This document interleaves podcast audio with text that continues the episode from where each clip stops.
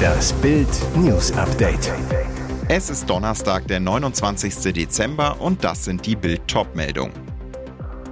Der frühere Papst kann nur noch schwer atmen. Benedikts engster Vertrauter betet an seiner Seite. Peinlicher Auftritt mit PSG. Neymar fliegt nach Schwalbe vom Platz. Cannabis-Plantage im Keller, Drogenrazzia bei Dschungelkandidat. Er ist seit dem Tag, an dem Josef Ratzinger zu Papst Benedikt XVI. wurde, sein engster Wegbegleiter. Erzbischof Georg Genswein erlebte als persönlicher Sekretär von Papst Benedikt alle Höhen und Tiefen mit. Auch jetzt in Benedikts schweren Stunden ist Bischof Genswein an seiner Seite. Im Kloster in den Vatikanischen Gärten betet der Bischof für seinen schwerkranken Mentor und Freund. Auch Papst Franziskus besuchte sein Vorgänger heute bereits. Georg Genswein ist Benedikt nicht nur theologisch nah, sondern auch menschlich. Beide kommen aus Süddeutschland, schätzen aneinander den feinen Humor und verlassen sich seit mehr als 20 Jahren aufeinander. Bereits 2003, als Benedikt noch Josef Ratzinger heißt und Kurienkardinal in Rom ist, holt er Genswein als persönlichen Assistenten zu sich. Seitdem ist er nie mehr von der Seite seines Chefs gewichen. 2013 weiht Benedikt ihn zum Erzbischof, da weiß Genswein schon, dass sein Chef zurücktreten möchte. Für den Privatsekretär ist klar, er folgt dem Papst ins Kloster Mater Ecclesia in den Vatikanischen Gärten. Auf die letzte Etappe als irdischer Pilger, wie Benedikt seinen Rückzug damals genannt hat. Seine letzte Etappe auf dem Weg zu Gott. Er ist leider wieder ganz der Alte. Im Verleumdungsprozess zwischen Hollywood-Star Johnny Depp und seiner Ex-Frau Amber Heard kam auch eine Sache heraus, Depps Unzuverlässigkeit am Filmset.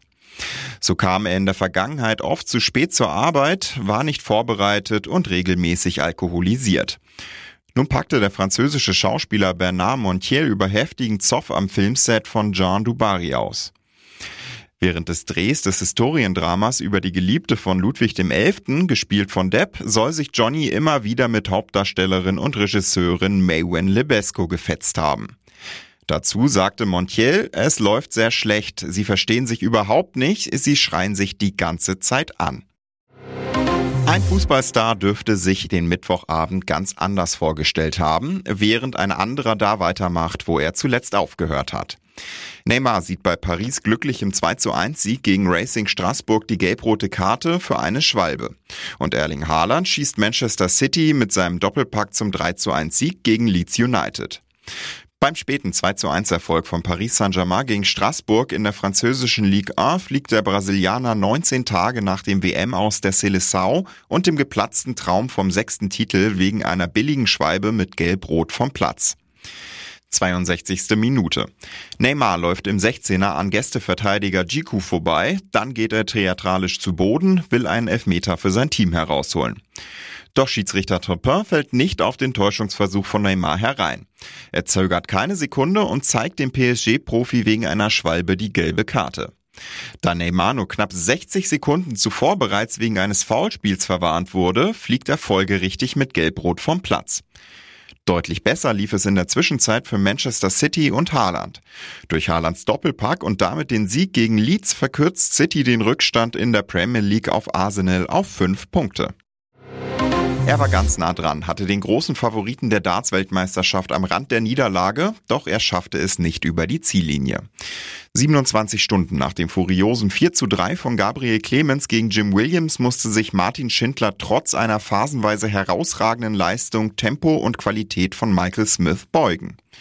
Angefeuert von den vielen deutschen Fans geriet das Duell gegen den Engländer zwischenzeitlich zum Heimspiel.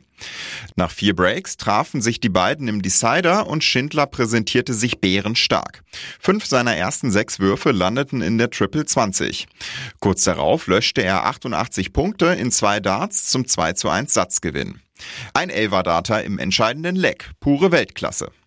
Oh, wie ist das schön, halte es durch den Alexandra Palace und Erinnerungen an den Vorabend wurden wach, doch noch war der 26-Jährige zwei Sätze von der Sensation entfernt. Am Ende konnte sich der erfahrene Engländer durchsetzen, er gab nach dem Match aber zu, ich stand mit dem Rücken zur Wand. Im Achtelfinale der Darts-Weltmeisterschaft wird Deutschland damit allein vom German Giant Gabriel Clemens vertreten. Er will Spaß und kein Gras. Neue deutsche Welle-Ikone Markus Mörl zieht Anfang Januar ins RTL Dschungelcamp. Bild erfuhr, im vergangenen Jahr geriet der Sänger unverschuldet in eine höchst brisante Lage.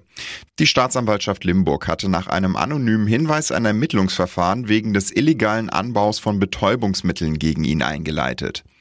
Höhepunkt, das Amtsgericht Limburg ordnete eine Hausdurchsuchung bei Markus Mörl an. Fünf Beamte stürmten in seiner Abwesenheit seine Wohnung in Bad Camberg in Hessen und stellten sie komplett auf den Kopf.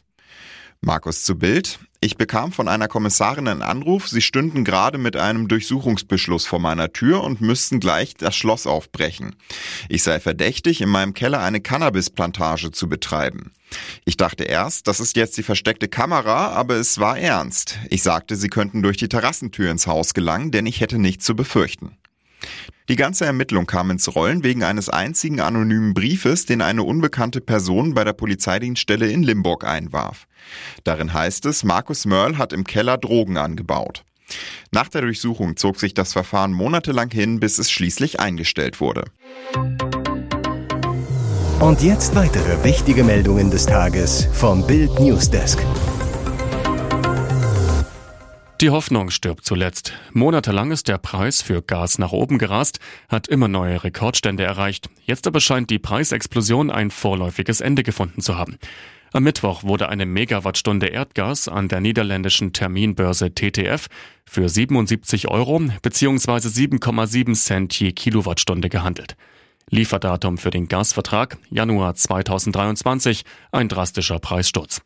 Damit sind die Gaskosten sogar wieder unter den Preis gefallen, der für Russlands Überfall auf die Ukraine gezahlt werden musste. Klaus Müller, Chef der Bundesnetzagentur, erklärt den Preisrückgang mit der Wetterlage. Das milde Wetter, damit niedrigere Verbräuche, mehr Windenergie, damit weniger Gasverstromung und geringere Exporte nach Frankreich haben uns geholfen, schrieb er am Dienstag auf Twitter. Alles in Butter also, aber purzeln bald auch die Preise für die Verbraucher. Leider nicht, warnt Energieexperte Florian Stark vom Verbraucherportal Check24. Er erklärt, die Versorger kaufen Gas zum Teil mit langem Vorlauf ein. Das bedeutet, erst wenn der Gaspreis im Großhandel langfristig auf einem niedrigen Niveau bleibt, werden auch die Preise für Endkunden nachhaltig sinken. Große Angst vor einer Eskalation auf dem Balkan. Nachdem Serbien wegen der wachsenden Spannungen am Montag das eigene Militär in Alarmbereitschaft versetzt hatte, schloss der Kosovo am Mittwoch den größten Grenzübergang zu dem quasi verfeindeten Nachbarland. Das Außenministerium des Kosovo erklärte auf Facebook, wer in Serbien unterwegs sein, müsse andere Grenzübergänge nehmen oder über Nordmazedonien ins Land reisen. Zuvor hatten auf der serbischen Seite Demonstranten die Zufahrt zu dem betroffenen Übergang mit ihren Lastwagen blockiert. Sie wollen damit die serbische Minderheit im Kosovo unterstützen, die sich weigert, die staatliche Unabhängigkeit des Kosovo anzuerkennen. Bereits seit dem 10. Dezember sind zwei andere Grenzübergänge geschlossen. Offen sind derzeit nur drei Übergänge zwischen dem Kosovo und Serbien. Die Blockaden müssten rasch abgebaut werden, erklärte das Auswärtige Amt in Berlin. Zudem sei die nationalistische Rhetorik aus Serbien absolut inakzeptabel und das Hochfahren militärischer Präsenz nahe der serbischen Grenze zum Kosovo setzt ein völlig falsches Signal, sagte ein Außenamtssprecher. Man erwarte eine konstruktive Herangehensweise. Ein junger Mann geriet mit seinem VW Passat in den Gegenverkehr, seine Oma neben ihm starb. Schrecklicher Frontalcrash auf der Bundesstraße 54 in Hagen. Sechs weitere Menschen wurden dabei zum Teil schwer verletzt. Der Passatfahrer aus Laatzen war am Mittwoch gegen 13.30 Uhr auf einer zweispurigen Citystraße stadtauswärts unterwegs. In einem Tempo 70 Bereich kam ihm ein Audi entgegen. Polizeisprecherin Ramona Arnhold, der VW ist aus bislang ungeklärter Ursache auf die Gegenfahrbahn geraten und mit dem Audi zusammengestoßen. Bei der Kollision erlitt die Seniorin, die auf dem Beifahrersitz saß, so schwere Verletzungen, dass sie trotz Reanimationsversuchen noch am Unfallort starb. Neben ihrem Enkel saßen noch ein Mädchen und zwei Frauen im Auto. Alle kamen ins Krankenhaus. Ebenso der Audi-Fahrer aus Hagen und eine Zeugin, die zur Hilfe geeilt war. Sie erlitt einen Schock.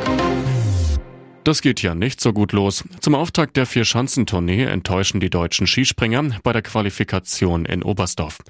Karl Geiger landet beim Sieg des Norwegers Halvor Egner Granerüth als bester Deutscher mit 129,5 Metern auf Platz 7.